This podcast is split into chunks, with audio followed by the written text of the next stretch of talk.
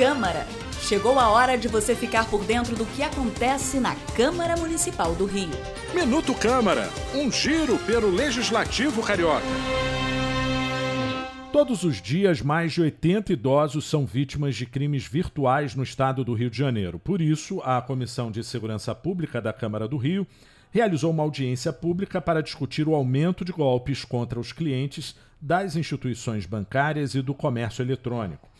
O vereador Dr. Rogério Amorim fez um balanço do encontro e que ações devem ser tomadas para ajudar no combate a esse tipo de crime. Óbvio que o público idoso ele é mais vulnerável a isso, mas que atinge a toda a população esses golpes, essas fraudes.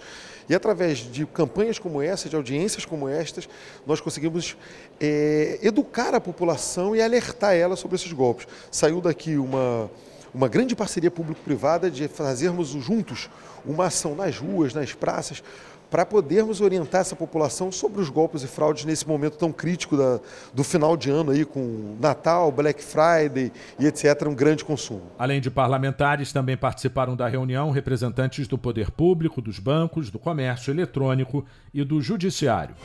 Eu sou Sérgio Costa e este é o Minuto Câmara.